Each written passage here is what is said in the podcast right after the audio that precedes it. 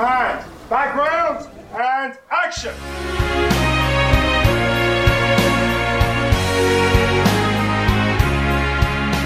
Fala pessoal, começando aqui mais um podcast do 16mm. Eu sou Guilherme Pin, estou aqui com ele, Vitor Russo. Fala pessoal, hoje é dia de me divertir falando de filmes que muita gente não assistiu, provavelmente quem está escutando não assistiu. E aí é uma tentativa de recomendar para vocês, né? e com ela também, Maria Catarina. Ai, olha, eu sou a rainha de assistir uns filmes bem X, assim, e quando você fala pra pessoa tem, tem uma mesa de discussão sobre filmes. Eu nunca assisti os filmes que estão na mesa de discussão. E ninguém nunca discute os filmes que eu assistindo. então é isso, pessoal. Como deu pra perceber, hoje a gente vai falar sobre filmes alternativos, podemos chamá-los assim. No caso, é mais um programa de recomendação, né? A gente vai aqui, cada um montou a sua listinha de filmes mais diferentes e que não, não chegaram ao mainstream. Então, essa é a graça, né? A gente recomendar esses filmes fora fora do padrão, né? Podemos chamar assim. E alguns com acessibilidade, outros não, porque, como são filmes fora do mainstream, são mais difíceis de ter justamente dentro do streaming. Então, justamente essa que a gente vai discutir aqui e recomendar para vocês. Então, já separa o caderninho aí do lado para ir anotando todos os filmes que a gente fala aqui. Então, beleza? Bora lá!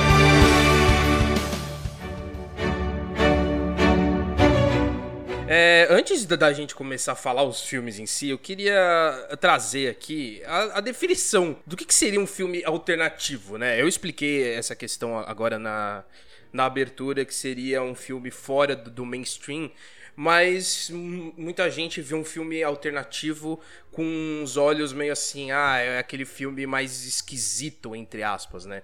Mas eu que, também queria deixar claro que é, é justamente essa questão de que não é aquele filme tão popular assim, mas que não necessariamente é tudo bizarro, né? Se a gente pegar assim e pensar bem, o, o Scott Pilgrim, por exemplo, do Edgar Wright, podemos considerar um filme alternativo, né? E é um filme que não, não é, não, não traz esse perfil tão fora do mainstream, assim. É difícil, é difícil você estabelecer uma lógica certa sobre isso. É até um pouco da discussão lá do Oscar, né? Tipo, ah, filme popular, mas o que, que é filme popular e o que, que não é popular? É muito difícil isso.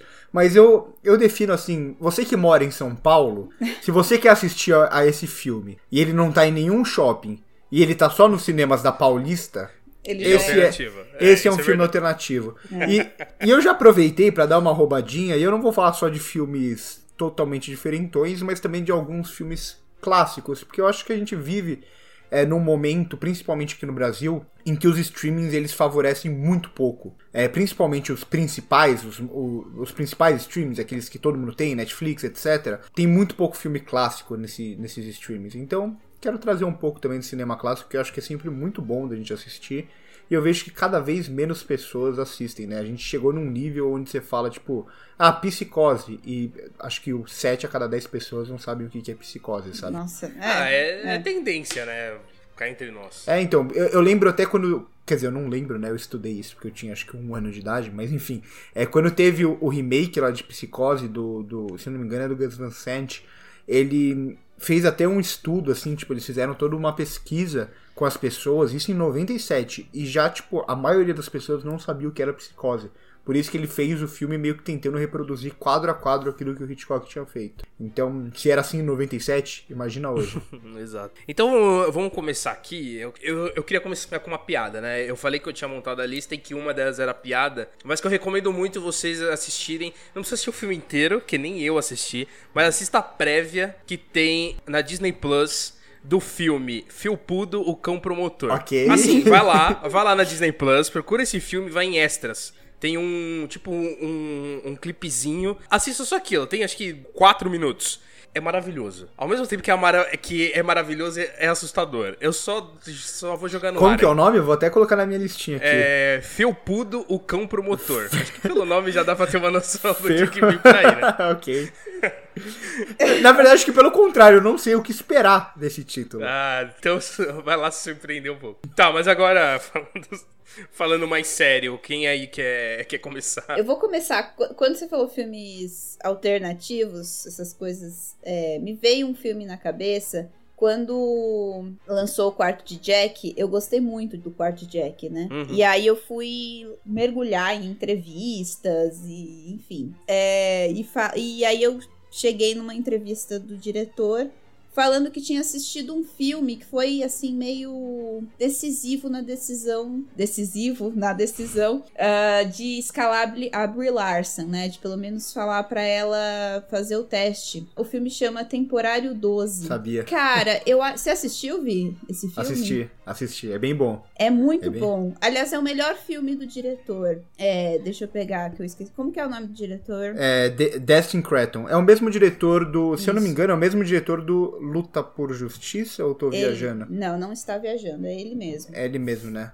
É. De Destin Daniel Cretton. Ele é bom, ele é bom diretor, esse filme é muito bom. E sabe quem tá nesse filme também? Que era bem novinho? O Lakeith Stanfield, que foi indicado ao Oscar agora por Caralho. Judas Messias Negro, ator que eu adoro. Também a, a Kathleen Dever, que é aquela que fez o Booksmart, que também ficou mais popular ano passado. Então, tipo, Exatamente. tipo, o, o Remy Malek tá nesse filme também. Tá. Então era tipo, era uma galera. Caralho, mano. Era uma galera que não era tão conhecida e, e tá presente nesse filme. Outra, Stephanie Beatriz, pra quem assiste Brooklyn Nine-Nine também, vai conhecer Sim. ela. Ela que é a, é a, policial mais durona e tal. Então, tipo, é um elenco muito da hora, só que na época ninguém era muito conhecido, né? Sim, e o Lakif tem um personagem, gente, que é, assim, maravilhoso nesse filme. O que eu, aliás, o que eu gosto, uma das coisas que eu mais gosto nesse filme é a elaboração de personagem. Tanto os principais como os secundários.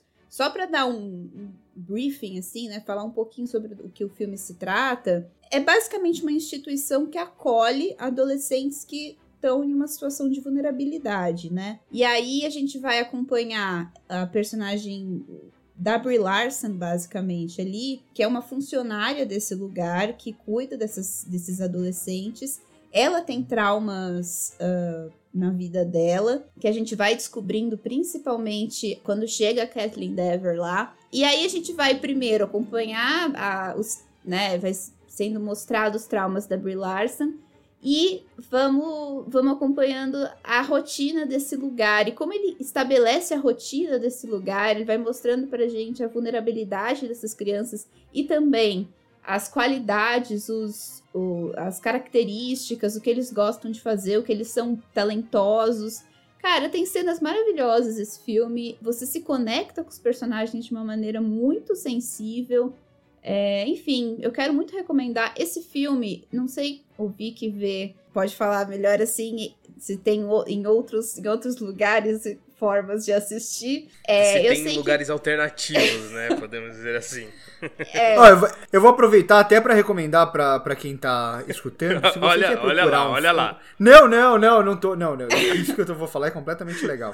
É, e até por isso eu sei que temporário 12 não está em nenhum streaming. Porque tem, tem um aplicativo chamado Just Watch é que você procura qualquer filme que você é. quiser e aí você vê em que lugar que tá esse filme. É, esse filme, ele está no YouTube, a única questão é, ele tá em inglês. Se você que tá ouvindo a gente tem um domínio de inglês bom, pode assistir no YouTube. Eu assisti esse filme em inglês e, enfim, foi só isso. Então, assim, ele está disponível, mas não uhum. tão. Não tão acessível. De uma né? forma. Disponível, mas não tão acessível. Exato. É, mas enfim, vale a recomendação se um dia ele entrar para algum streaming, se ele ficar disponível de alguma forma um pouco mais acessível do que essa, mantenha ele na sua lista, assista, porque vai, você não vai se arrepender. Eu posso recomendar já pegando o gancho de um filme mais alternativo assim, até meio bizarro de certa forma, que só eu só vou meio que falar a premissa que ela é bem bizarra e tem o Ryan Gosling também como protagonista. Tem acho que outros atores conhecidos, eu não lembro direito que é do Craig Gillespie, o mesmo diretor de Eutônia, bom diretor e tal, que chama, eu acho que em português, A Garota Ideal. Esse filme tá na Amazon. Puta, sei. Em inglês é alguma coisa tipo Lars and the, alguma coisa da garota. Que é, na verdade, um cara que. Eu não lembro direito todo o trauma que ele tem, mas basicamente ele começa uma relação, tipo um namoro com uma boneca inflável. Claro, a partir disso vai ter várias metáforas e subtextos que você pode tirar. Uhum. Mas é um filme bem interessante. Ao mesmo tempo que ele tem essa certa bizarrice, ele é até meio deprimente, assim, em alguns momentos e tal. E Enfim, só queria recomendar ele rapidamente porque eu lembrei, assim. Eu nem ia falar desse filme. É o Her da era antiga, né? É, mais ou menos É, isso. mais ou menos. Não é a mesma pegada, não. É com o Ryan Gosling. Aliás, uma das melhores interpretações que eu vi Exatamente. Ele dele. fica com cara de choro também no filme ou nesse ele tá um pouco melhor? Não, não é tanto essa pegada Ah, de então cara de beleza. choro dele, não. Ele segura em, outra, em outro registro. É bem legal esse filme mesmo, já assisti. No, no! Agora eu posso ir pra uma recomendação que já tava na, na minha listinha pra falar. Manda aí, manda aí. Eu vou, eu vou de um filme francês de 1958. dirigido por, dirigido Boa. por Louis Mallet. Pra quem gosta do cinema noir, eu acho que esse filme é obrigatório, chamado Ascensor para o Cadafalso. Vamos lá, esse filme é, é maravilhoso. Esse filme é maravilhoso. Ele pega muito lógico da estética no ar e de como se constrói o filme no ar, toda a ideia de crime também a ser resolvido e tudo mais. Só que ao mesmo tempo ele mistura isso meio que com aquela comédia de erros que os irmãos Coen trabalham muito bem, por exemplo. Uhum. Então a gente começa o filme aqui com um cara subindo de uma forma bizarra, né? Tipo, por uma corda pro andar de cima do prédio onde ele trabalha, fazendo, tipo, todo um, um negócio bem mirabolante, assim, claramente pra ele não ser identificado, colocando luva e, e tudo mais, e matando o cara que é o chefe dele ali. E aí ele desce também da mesma forma, como se pra ninguém ver ele passando, né? Como se ele tivesse um álibi que ele tava no, na sala dele. E aí dá tudo certo no final. Isso é, é o comecinho do filme, tá? Não tô dando grande spoiler, não. E aí, quando ele vai embora do prédio, é, e a gente vai descobrir logo em seguida que ele tá fazendo isso porque ele tem um caso com a mulher do chefe dele, e por isso eles combinam de matar ele. É, quando ele tá indo embora, ele olha pra cima e ele vê que ele esqueceu a corda no andar do chefe. E aí ele fica desesperado com isso, obviamente. Uhum. E nisso, ele vai tentar subir, pegar o elevador de novo pra tirar a corda de lá. Só que é tipo final do expediente, todo, todo mundo indo embora, todo mundo acha que todo mundo já foi embora e desligam a luz do prédio. E ele fica preso no elevador. Caralho, ok. Só que a partir disso, começa a acontecer um monte de coincidências bizarras, como por exemplo, o namorado da, da mulher que vende flor ali na frente da, da onde ele trabalha, que conhece ele e tudo mais, eles roubam o carro dele. E aí no que eles roubam o carro dele e estão indo embora, a mulher que é a mulher do, do cara que ele matou, que ele tinha um caso, vê só no carro a menina, acha que ele tá traindo ela, e aí a partir disso, os caras que roubaram o carro, esse casal que roubaram o carro se envolvem em outro homicídio, e aí a polícia vai começar a achar que é o cara que tá preso dentro do elevador. Assim, é, é, é, um- é uma confusão, assim, que eu acho que tá todo mundo perdido já do que eu tô explicando aqui. Um e essa é a ideia, e essa é a ideia mesmo. Assim, é uma sucessão de coisas que vão acontecendo e é, é tudo muito bem trabalhado, assim, todo esse lado mais bizarro da comédia de erros, ao mesmo tempo que a estética é muito boa do filme. Os personagens são muito interessantes, então, uma recomendação pra quem gosta de cinema francês, cinema noir, é Ascensor para o Cadafalso. Esse nome é maravilhoso e é uma tradução quase que literal do, do francês, eu acho. Pô, animal. Você tava falando aí de filmes de, de diretores não americanos e tudo mais. Eu vou puxar um do Jafar Panahi, né? Que é um, um diretor que a gente adora, no caso. E eu vou recomendar, é, assim, ele é alternativo ao mesmo tempo que não, porque é o mais conhecido dele, que é o Taxi Teran, que é um filme, putz, do caralho, assim. Eu acho um filme incrível. Mas a minha recomendação, de fato, vai pro filme seguinte dele, que no caso é o mais recente, que é o Três Faces, que putz, eu achei maravilhoso. Ai, ver esse e assim, eu tive uma experiência que é muito boa em períodos em que eu escrevia para um site, em que eu aceitava simplesmente todas as cabines que a galera recebia. Porque eu não conseguia ir no, nos blockbusters, porque quem ia era o, era o editor-chefe do site, os caralho, lógico. Então os filmes mais alternativos, entre aspas, ficava pra mim. Eu aceitava tudo, porque eu queria ir. E nisso eu tive muitas experiências boas, ao mesmo tempo que eu tive experiências péssimas. Porque caía de tudo. E, tipo, num cinemas alternativos de São Paulo também. Em cinemas mais diferentes, em lugares diferentes. Então. E o Três Faces foi essa experiência. Obviamente foi uma cabine que tinha eu e mais, sei lá, quatro pessoas, porque é filme alternativo, então tinha menos gente. Mas foi uma experiência incrível, assim. Eu acho que isso, isso facilita bastante. Não só pelo ambiente, mas também pelo filme em si, que é maravilhoso. E o, o Jafar Panahi também atua no filme né? Que ele tem é, essa característica. Eu recomendo. Assim, é um filme pra você embarcar mesmo na história. O, o ruim de a gente fi- ficar recomendando esse tipo de filme Aqui é de você assistir em casa, onde você tem uma facilidade de, de existência, né? No caso.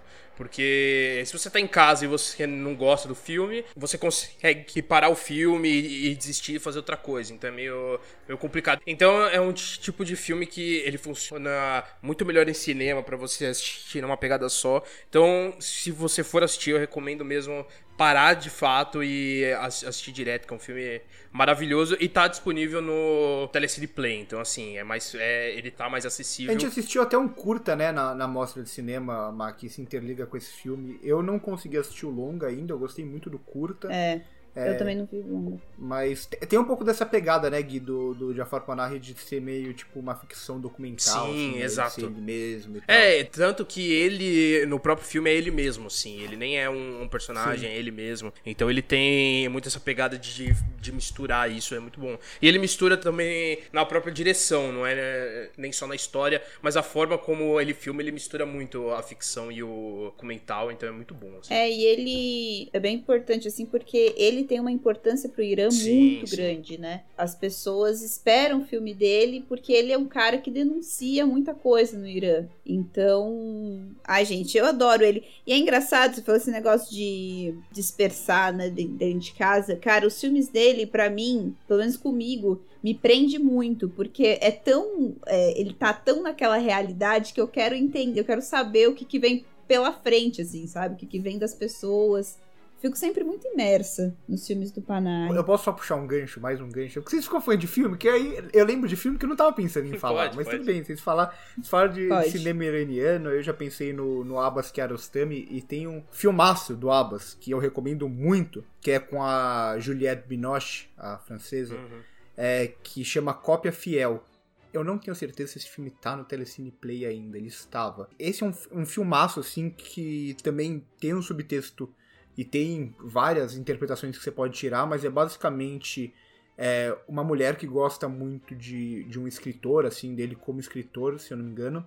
E eles acabam, tipo, meio que se relacionando em uma tarde, assim, e começam a viver é, um personagem, assim, como se eles fossem casados. Nossa. E é mais ou menos isso. Então eles, eles entram dentro desse personagem, a gente não tem tantas informações sobre eles e tal, e a gente começa a se questionar muito assistindo todo o filme. É, é, muito interessante. Assim, eu não vou falar muito mais sobre ele, só que é um filmaço, um daqueles filmaços assim que eu, que eu assisti. E sabe quando você tipo para, você não sabe o que fazer por meia hora, que você fica pensando no filme e automaticamente entrou na minha lista de, de filmes preferidos, assim. É o meu favorito do Abbas também. E tá no Telecine, viu? Só pra, Tá no Telecine? Só pra confirmar. Ah, boa. Assistam, assistam Cópia Fiel.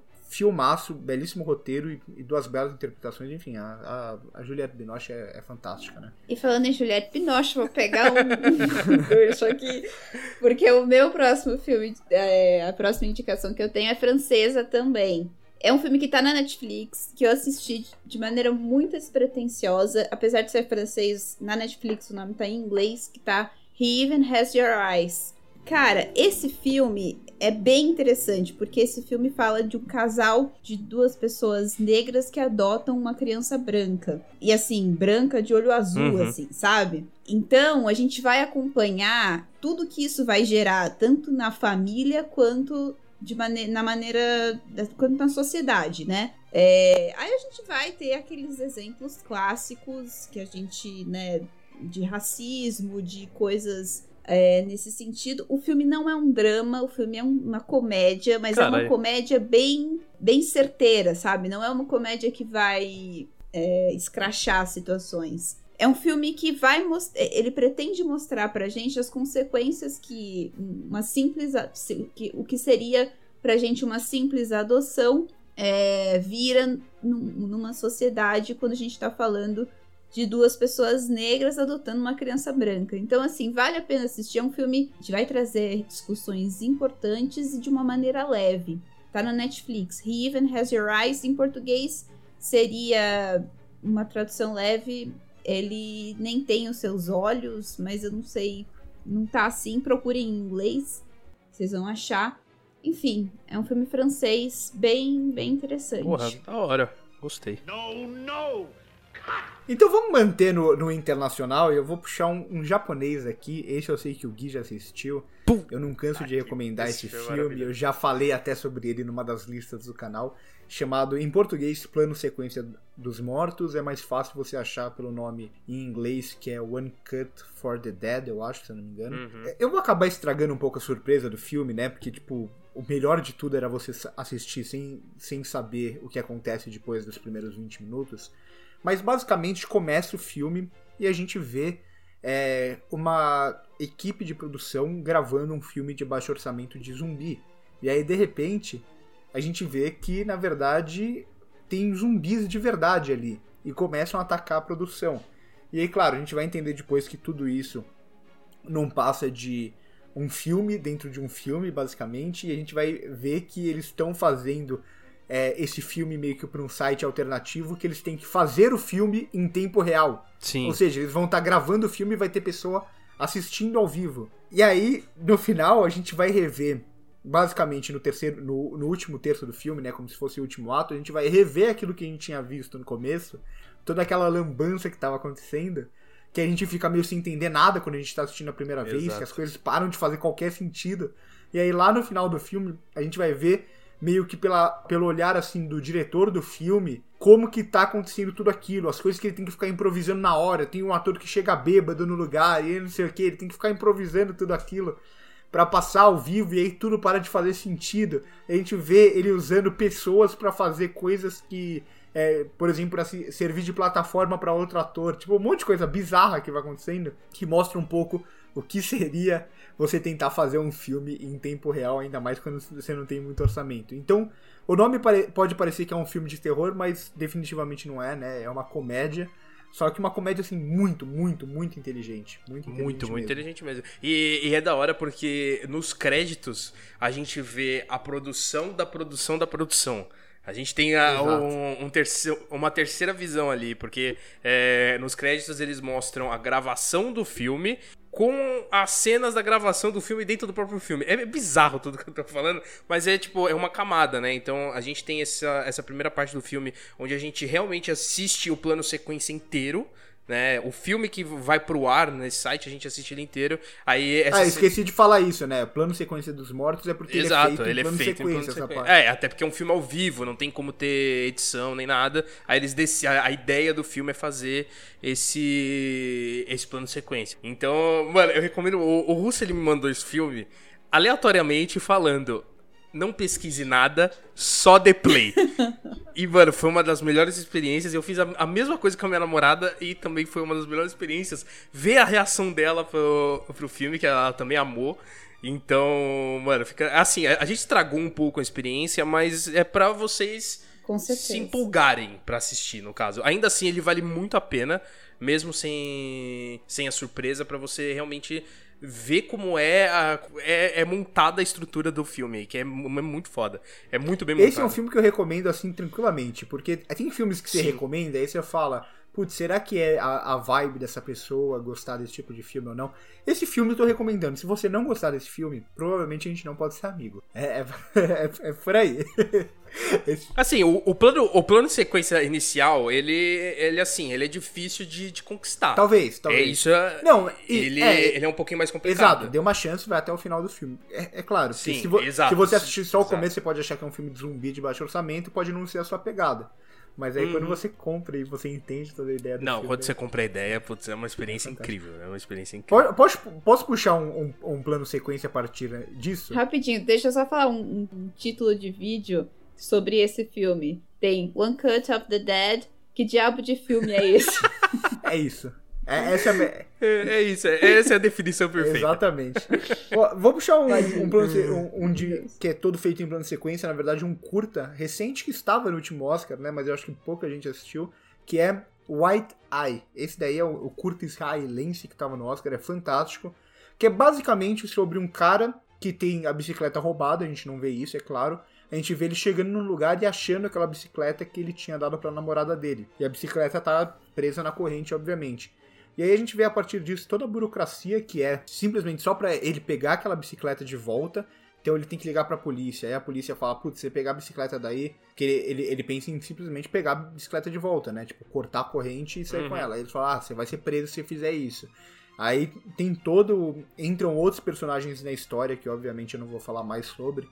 E aí entra até um lado mais político a partir disso e a tomada de decisão também desse personagem como ele acaba só querendo pegar a bicicleta de volta, mas ele afeta outras pessoas, né, no meio do caminho. Porque a pessoa que estava com a bicicleta não era quem tinha roubado, quem tinha roubado tinha vendido para essa pessoa.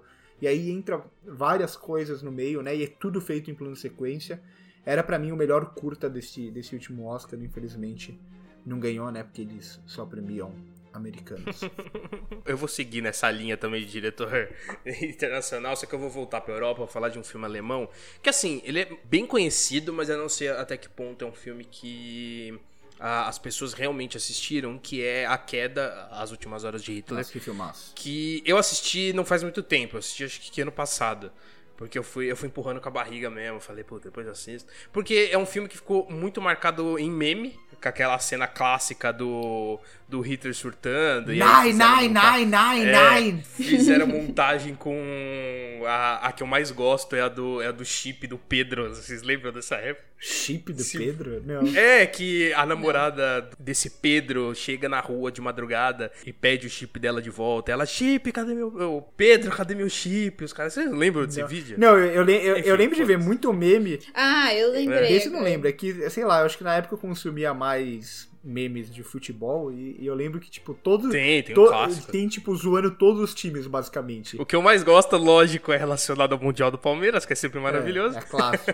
Mas enfim, o filme em si, ele é, putz, ele, ele é do caralho. Ele tá na Amazon, inclusive eu assisti por lá. É assim, eu sou apaixonado por Segunda Guerra Mundial, por todo o contexto histórico e tudo mais. Então, e é uma visão diferente também sobre a questão da própria morte do Hitler também, que é muito discutido ainda. A além de ser um filmaço da questão do pós-guerra mesmo ali, do finalzinho da guerra e como é, é feita toda a, a estratégia da derrota, né? Porque é, é, aquilo de você aceitar a derrota ao mesmo tempo que não, e de você criar toda uma estratégia, e você ver toda aquela construção, aquele peso de aceitar que não funcionou o que eles queriam. O Bruno Gans impecável nesse filme, então assim, fica essa recomendação maravilhosa para quem gosta de filme de guerra, assim, é um filme maravilhoso. Eles humanizam o Hitler, né? É uma das é. coisas mais fantásticas que eu já consegui ver no cinema. Eu tenho falado muito no canal sobre como as cinebiografias parecem cada vez mais engessadas, né?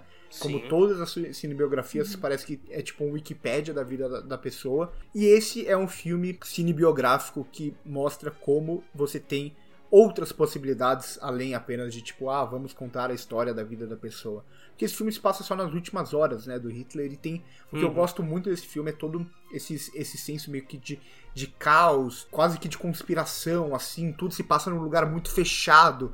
É, tudo dentro do bunker e tal. Então eu acho que eles trabalham muito bem o espaço também. E aí eu só ia puxar um outro filme, eu não vou nem falar sobre ele, mas eu só lembrei dele agora, de guerra também alemão, da Segunda Guerra, que chama O Barco. Que eu acho que está em algum serviço de streaming talvez na Amazon, não lembro direito. E o Barco eu lembrei dele justamente por ser um filme alemão na Segunda Guerra que se passa inteiro dentro de um é, submarino alemão. Então a gente vê também todo esse lado mais claustrofóbico e tal, daquela tripulação dentro do submarino. Filme que foi indicado a monte de Oscar também, né? O, o, o Barco. Então acho que são dois filmes alemães que eu nunca tinha pensado nessa relação, mas os dois eles falam sobre Segunda Guerra e traz um, um espaço ali restrito, fechado, que trabalha muito bem esse lado mais claustrofóbico também. Engraçado, esse negócio da, das últimas horas de Hitler me lembrou um filme clássico importantíssimo. Eu não sei, assim, quem é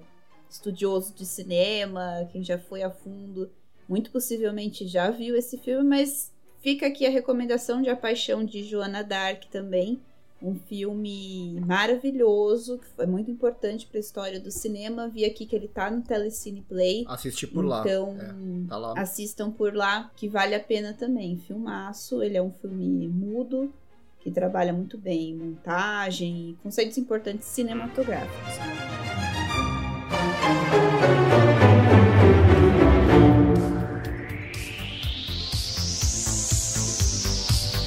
Vamos partir para Brasil, Boa, na minha boa, indicação. boa, Porque eu trouxe bastante coisa brasileira e a primeira indicação é realmente bastante alternativa. Mas ela está na Amazon Prime. Então, assim, vale a pena. Chama Café com Canela.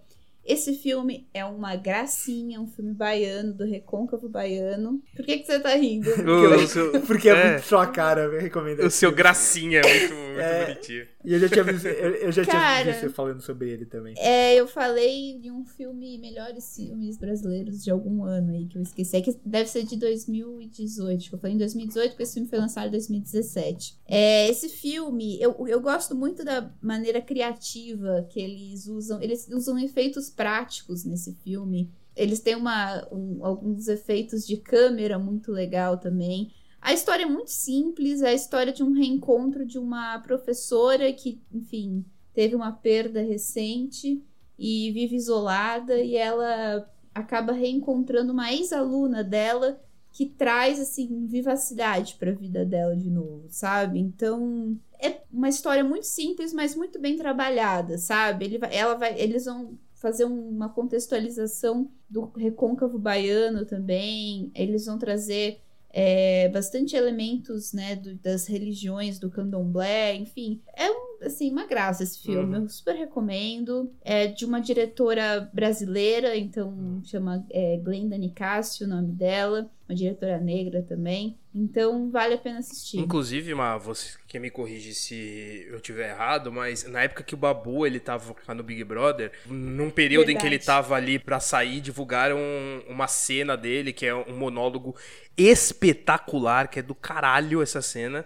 e é um plano longo, e é desse filme, né? É desse filme. Exatamente. É- é muito o bom, Babu muito tá nesse filme. É engraçado porque ele não é o protagonista e quando você vai pro- colocar no. Ele é o elenco, primeiro nome, né? Ele é o primeiro. O, o- o Babu tem muita gente que assistiu só o Big Brother e tal. E é, é tipo, ah, o Babu, legal, cara carismático. e- É o Mas- Tim Maia, né? Tipo, reduziram ele é só o exato. Tim Maia. Ah, fez o Tim Maia. O Babu é um puta de um ator. Um puta de um ator. Tem outro filme com ele também brasileiro chamado Estômago, que ele faz também só uma participaçãozinha. Esse daí é um filmaço também, um filmaço. E ele tá bem demais. Então acho que quase tudo que eu vi com o Babu eu gostei muito dele. Ele faz até uma participação num filme que eu não gosto muito, que é o Meu Nome Não É Johnny. Ele faz Sim, uma sim. participaçãozinha bem pequena. Então, tipo, o Babu é um, é um dos atores que eu mais gosto, assim, fazia tempo. É, até foi por isso, por causa da entrada do Babu, que eu comecei a ver o BBB do ano passado. Porque eu falei, olha que da hora o Babu, gosto muito dele. E aí eu comecei Sim. a assistir por causa disso. E o Estômago tá no Telecine Play também. Assistam o Estômago, gente. Estômago é um dos, filmes, um dos melhores filmes também. Maravilhoso, enfim. Eu vou seguir nessa sua linha, Mar. Eu não sei se você tem na sua lista, mas eu aposto que sim, que é o Temporada, que tá na, na Netflix. Poxa, deixa eu te. Pode falar dele, então. Que é puta que pariu. É, é assim, eu tive a mesma experiência que eu tive com o Três Faces, nessa de, ah, tem uma cabine desse filme. Quem quer ir? Tinha eu lá levantando a mão, mas foi uma experiência maravilhosa, assim, um filme incrível. Com um, atuações espetaculares, principalmente da, da Graça Passou. Que é. Puta, que atriz maravilhosa. É um filme pra você realmente embarcar nele também, né? Eu, eu vou repetir aquela questão do problema de você assistir esse tipo de filme em casa, que você tende a, a desistir mais fácil, assim. Mas é um filme que se você embarca nele, você tem uma experiência maravilhosa, com, com personagens incríveis. Ele tem um, aquele ritmo um pouco mais, mais lento, mas é justamente pra você embarcar naquela jornada da personagem. Tem diálogos espetaculares, assim, é um filme maravilhoso, muito memorável pra mim também, assim, na- época que eu assisti. Então, fica aí a recomendação. E o temporada, se você mora no interior, você vai ter uma conexão muito Sim. grande com temporada, porque a, a ideia é, é pegar uma personagem aqui, que é a personagem da Gleice passou, e introduzir a gente num espaço, né? Nesse Uhum. espaço do interior, na casa das pessoas. Inclusive, colocar- Mar, se eu não me engano, eu, eu assisti esse filme um pouco depois ou um pouco antes da nossa viagem pra Minas. que a Cara, gente fez. é. E o filme se passa em Minas. E, então acho que por isso foi uma experiência ainda melhor pra mim, assim, de, de reconhecer algumas coisas ali, não só o, a ambientação em si, não, porque a gente foi pra outro lugar, mas aquele, aquele espírito, aquela sensação do ambiente foi muito uma coisa que eu vivi dias ou semanas antes, então foi incrível. Tanto que o filme se passa em Contagem, na, na cidade Uhum. de Contagem, Minas Gerais. E quando eu assisti o filme, eu mandei, a gente tem uma amiga, a Ana Clara, ela mora numa cidade que agora eu, entendi, eu, eu esqueci o nome, mas que é bem interiorana, assim, de Minas Gerais também. Eu mandei, Clara, lembrei de você e lembrei da nossa viagem, porque a gente passou uma semana na casa dela, é, quando a gente tava na, na faculdade. É, porque o filme ambienta muito a gente nesse, né, nesse clima do interior. Então, assim, gente, maravilhoso. Se você tem algum tipo de conexão com o interior, seja de São Paulo, de Minas, enfim, você vai. De Minas, então, você vai ter uma experiência ainda mais profunda com esse filme. Vale muito a pena, tá na Netflix. No, no! Vamos manter então na América do Sul mais um pouquinho, que a gente fala muito, ah, Darim, Darim, é, cinema argentino, Darim, e aí a gente pensa em Segredo de Seus Olhos, Relatos Selvagens e tal. Mas tem um filme do Darim, que tem até uma pegada mais de, de cinema assim, independente e tal, que eu gosto muito, e é um belíssimo roteiro, que chama As Nove Rainhas.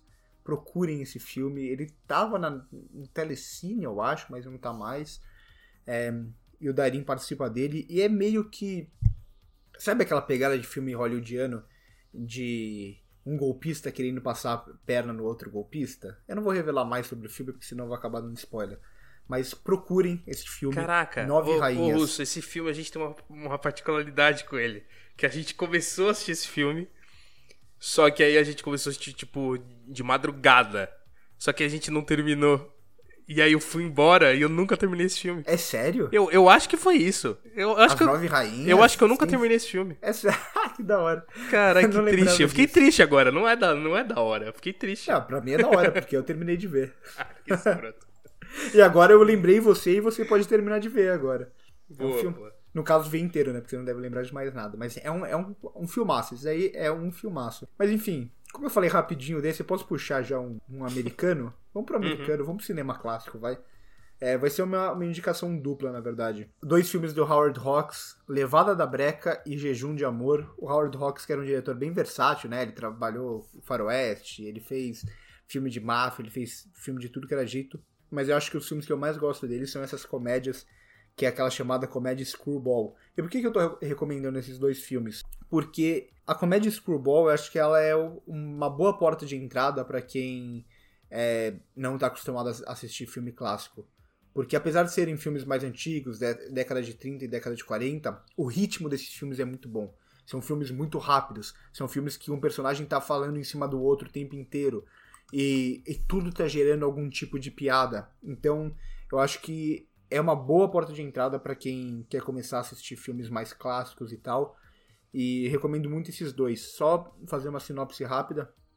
O Je- Jejum de Amor é uma jornalista que vai casar e, e vai sair do jornal onde ela trabalha, e ela é tipo a única jornalista ali. E o chefe dela, que eu não lembro se é o dono do jornal, se é editor-chefe e tal, vai fazer de tudo pra ela não conseguir pegar o trem pra ir casar, porque eles tinham, tiveram um caso, ele ainda gosta dela e tal, e ele é meio cuzão assim. Então começa um jogo a partir disso e começa a entrar também um pouco dessa comédia de erros que é muito comum na, na comédia Screwball. Começa a surgir várias e várias e várias situações e tudo é muito rápido no filme. Então acho que o, o cinema clássico geralmente tem um ritmo mais lento, esses filmes eles, eles acabam tendo um, um ritmo até mais moderno. E é mais ou menos isso. É basicamente ela, ele convence ela a fazer esse último caso, que teoricamente era um caso simples, e ele começa a criar vários e vários empecilhos para o caso se tornar mais complexo e para ela perder o horário que ela tinha que perder, tinha que pegar o trem para ir casar. E o outro é também tem um pouco essa pegada, né, o, o Levada da Breca, que é com a maravilhosa Catherine Hepburn e com Cary Grant também, que o Cary Grant é tipo um cara normal que ele só quer ser um cara normal. E basicamente a Catherine Hepburn vai fazer a vida dele se transformar numa loucura. E é isso, vai surgir um monte de, de coisa assim, vai ter um monte de informação que é passada de forma errada, e aí vai surgir um tigre no meio da cidade. É, é- é esse nível de loucura. Então, assim, dois filmaços, se vocês conseguirem achar. É, Levada da Breca e Jejum de Amor, os dois filmes do Howard Hawks, comédias clássicas. e duas das minhas favoritas de todos os tempos. Eu tentei falar na velocidade dos filmes, tá? Não sei se, não sei se deu muito certo. ah, quem escutar em 1.5 tá suave. No, no! Eu vou falar de uma série que até não, não faz muito tempo estava no maravilhoso streaming de HBO porque. pô, pô. Ele... Sintam, sintam maravilhoso num tom de ironia Irônico. Da, da, Maria, quando fala de, de é... HBO Go. Bom, se vocês querem saber a minha opinião sobre HBO Go, assist, é, ouçam o episódio sobre streamings que a gente tem aqui no, no podcast. É, é uma série da HBO, uma série de 2008. É, quando, assim, a gente fala de melhores quando me, se me perguntarem melhores séries brasileiras, eu vou falar Alice. Cara, Alice é uma série é, que é protagonizada pela Andrea Horta e pra vocês verem o nível de Alice, ela, ela tem alguns episódios dirigidos pelo Karim Ainu. E, ai, gente, é muito bom, porque é uma série que fala de uma menina de Palmas que vai morar em São Paulo. É assim, basicamente a premissa é, ela, o pai dela vai ela em Palmas, o pai dela mora em São Paulo, ela vai, o pai dela falece e ela vai para São Paulo por conta do falecimento do pai e para comprar um colchão novo para ela e trazer. E ela vai casar com um cara em Palmas. Só que aí ela chega em São Paulo e aí que, que vem o nome de Alice, porque ela entra numa, num mundo completamente novo para ela e se fascina por esse mundo. Ela é, fica fascinada por São Paulo e vai descobrir aqui, né? Vai ter um, uma jornada interna aí ligada ao pai dela e principalmente ligada à nova família que o pai dela formou. Então, ele tem uma filha aqui em São Paulo que é criança, então ela vai ter uma liga, vai construindo uma ligação com essa com essa menina e tal, e vai se perdendo nesse mundo que São Paulo oferece, né? Então, nos seus lados positivos e negativos. Eu queria fazer um apelo para HBO Go aqui, voltar com essa série, porque eu assisti, é, eu reassisti essa série na HBO Go é, uma vez, aí eles tiraram. Então, fica aí meu apelo para HBO Go voltar com essa série, para quem assinar uh, poder assistir também, porque é uma grande série brasileira uma das melhores que eu já assisti. Pô, mas você falou de série, eu vou recomendar duas aqui também. Dois animes, na verdade, não é nem série live action. Uma, ele tem a versão live action na Netflix, mas eu recomendo o anime em si, que eu acho ele muito melhor. Não sei se, se é pelo fato de eu ter assistido primeiro, ah, o, o, anime, mas eu acho que o live action ele não passa todo o peso e tudo mais, que é o Erased, que é o nome em inglês, não tem o um nome em português, que é uma história sobre um menino que ele, ele já tá mais velho e ele ganha a oportunidade de voltar no tempo quando ele era criança. Ele consegue salvar uma amiga dele que era abusada pela mãe e tudo mais. É um anime muito forte também, mas muito bom. É dramático, né? Não tem aquela característica clássica de anime, mas é uma história incrível. E o, o outro anime que eu recomendo que tem a, a primeira temporada na Netflix e a segunda ainda, ainda não entrou, porque tá sendo transmitida, que é The Promised Neverland, que é uma história de algumas crianças que vivem num campo assim, é um orfanato, e aí elas vivem em fechadas, só que aí eles descobrem que existe um motivo para elas estarem sendo guardadas ali naquela área que é fechada. É tipo uma pegada meio a vila do Shyamalan, isso aqui com crianças. E é também muito pesado, mas também traz um pouco a característica mais clássica de anime, com uma aventura ali envolvendo crianças e crianças inteligentes, o que anime sempre trabalhou muito bem. para quem assistiu Death Note sabe que isso é muito bem trabalhado, então fica aí essa recomendação mais diferentuda. Qual, qual Death Note? Aquele Não, não, não, o anime, caralho, aquele filme não conta. Então, quando você começou a falar que era série que tinha um filme na Netflix, eu falei, você não vai falar de Death Note. Não, nem fudendo, não, não, dá, não dá. Death Note, é... o anime eu recomendo recomendo muito, o filme não. E, e, tem, acho que um Death Note também na Netflix, que é o. É, o, a live action. A versão ja, live action ja, japonesa e tal. É, que eu não assisti, então eu não vou recomendar nem nada. Mas você falou em anime, eu vou, eu vou falar é, de um anime e vou falar só duas coisas sobre ele. Chama Perfect Blue, do Satoshi Kon, que é um dos, dos diretores mais celebrados de anime que tem. Eu vou dizer duas coisas sobre ele só. Assista, é a primeira coisa. E a segunda é não assista com crianças. Porque Ok. ele não é pra crianças. É isso. É só isso que eu vou falar. Assista Perfect Blue. Mas em que sentido? um- Violência? É, é violência e nenhuma criança vai entender porque nem os adultos entendem direito aqui. ok, ok, legal. Ele é bem brisa, ele é bem brisa mesmo, assim. É, vou- agora, agora acho que eu vou, vou me manter um pouco em Hollywood, que eu falei muito pouco de Hollywood até agora. E vou de Confronto no Pavilhão 99. Esse filme eu acho que ele tá em algum lugar, só não sei onde, mas ele tá em algum lugar por aí. É, é um filme com o, o Vince Vaughn, dirigido pelo Craig Zeller, né, que é aquele diretor de Bone Tomahawk. É, é um diretor bem celebrado no, no cinema mais independente e tal que fez um outro filme recentemente também com Vince Vaughn, que eu tô pra assistir ainda não vi. Mas enfim, esse filme ele tem um Vince Vaughn, se você for assistindo um filme de Vince Vaughn é completamente diferente, tá? Filme extremamente violento, extremamente cru também, em vários sentidos, assim, da, da abordagem e tudo mais. E a gente tem basicamente um cara que tem que fazer uma, uma última missão ali, ele que é. Que, que trabalha meio que como traficante de drogas e tal. E aí ele acaba sendo preso. E aí o filme vai passar quase que inteiro nessa prisão que é, tipo, uma daquelas prisões mais barra pesadas possível, assim. E, é um, e ele vai se envolver também, vai ter que fazer coisas dentro da prisão, tipo missões para um, um chefão lá do, do crime e tal. E é um filme, assim, muito violento. A ação, como a ação é filmada, é, é maravilhosa, assim, porque não tem nada daquela ação hollywoodiana e nem da ação japonesa, né? Que tudo é muito coreografado e tal. E nem da, da, da americana, que tem que ser tudo muito dinâmico, com muitos cortes e tal.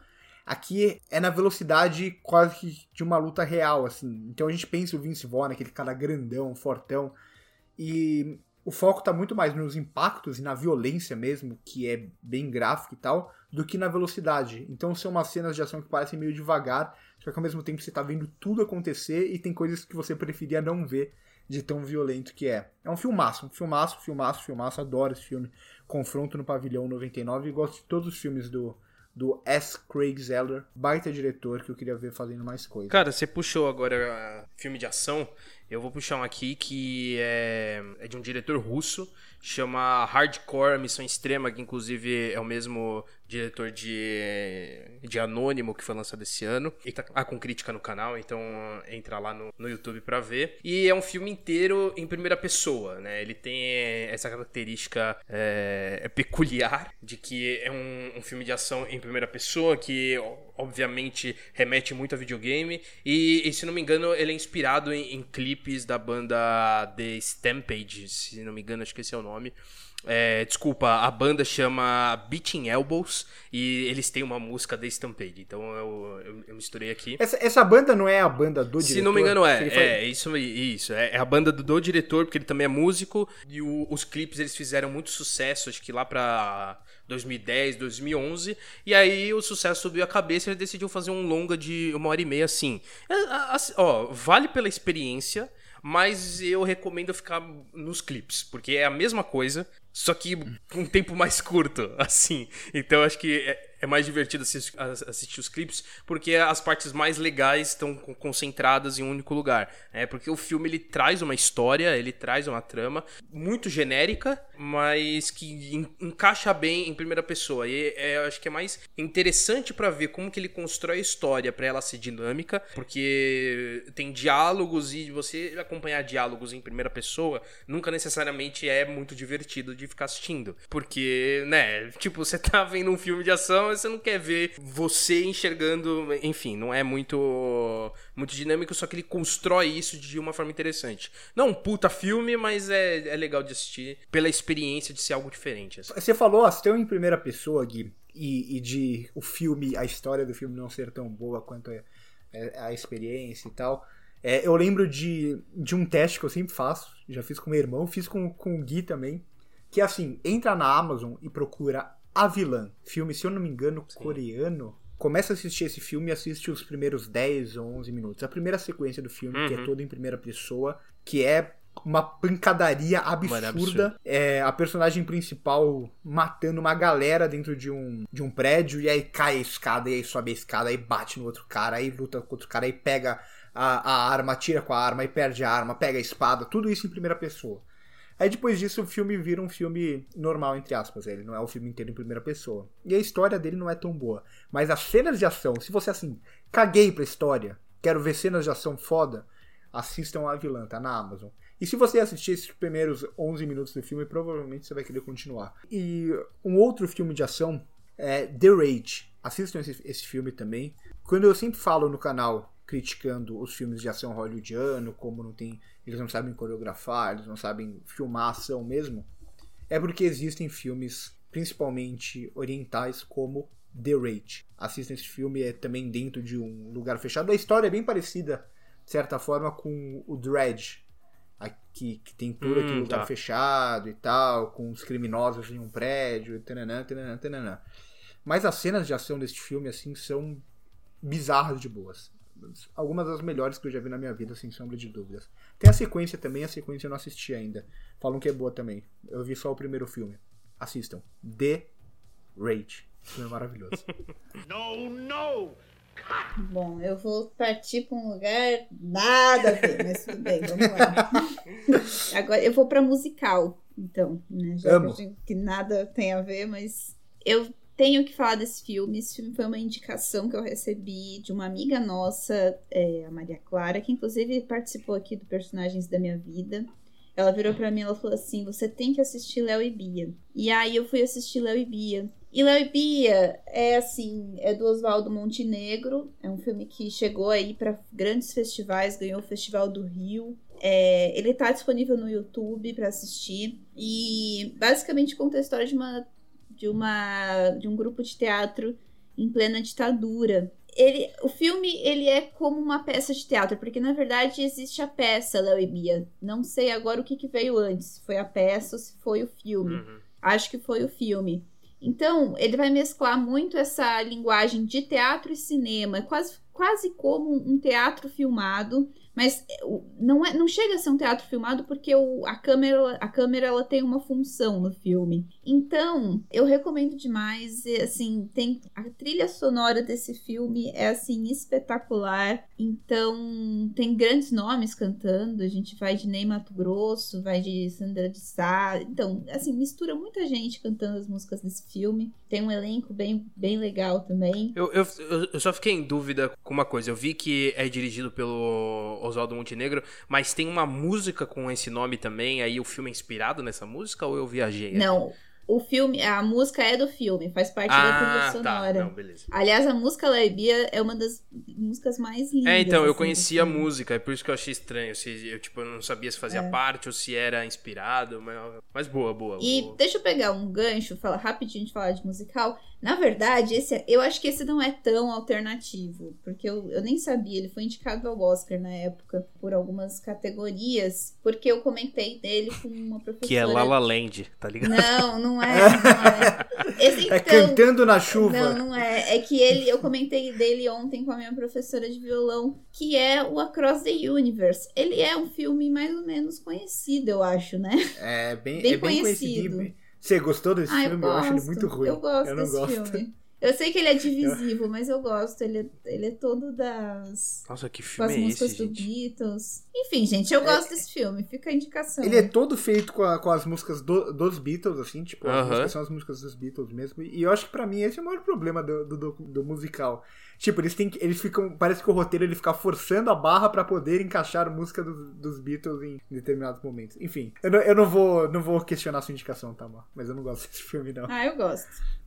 Caralho. A, a próxima vez que você assistir, você vai escutar minha voz na sua orelha falando assim: esse filme não é bom, esse filme não é bom. Para, Vitor. Tem coisa que ela nem acha ruim, que ela vai achar ruim Exato, eu, eu adoro, eu adoro estragar a, A experiência, a das, experiência pessoas. das pessoas. Ah, Gosta mesmo. A experiência ou então o carinho que as pessoas têm por uns filmes que não necessariamente precisam ser bons, É. mas que a Exato. gente tem o carinho. Pronto, acabou. No, no! Po- Vou recomendar agora um filme que é do Tarantino, mas não é do Tarantino. Como assim? É porque o Tarantino não, É Tarantino. o Tarantino não tá envolvido na produção do filme. Eu, eu acho que eu sei o que você vai falar, mas O continua. Tarantino não tá envolvido na produção do filme, só que o filme tem toda uma pegada de Tarantino que é, que é muito interessante. Que chama Maus Momentos no Hotel Royale. Filme que tem um, um baita elenco, por sinal, né? Tem, baita elenco, tipo, de, de nomes conhecidos. Não necessariamente são bons nomes. Por exemplo, o Chris Hemsworth tá nesse filme. É, mas tem gente boa também. Tem a a dos 50 tons de cinza lá, que ela é boa, apesar dos 50 A Dakota, a Dakota Johnson. Johnson. Pô, só, oh, peraí, olha o elenco desse filme, né? O, o, que você tá falando do Hotel Royale. Tem o Chris Hemsworth, a Dakota Johnson que a gente falou, tem a Cynthia Erivo, tem Sim. o Jeff Bridges, tem o John Hamm. Eu tenho o, tem o Russell Crowe nesse filme, senhor. Eu lembro que quando saiu o trailer desse filme, fiquei empolgado pra assistir, só que ele simplesmente morreu, tipo, não, não recebia mais nada sobre ele, não rolou cabine, nem nada. Foi bizarro quando esse filme foi foi morrendo aos poucos, assim.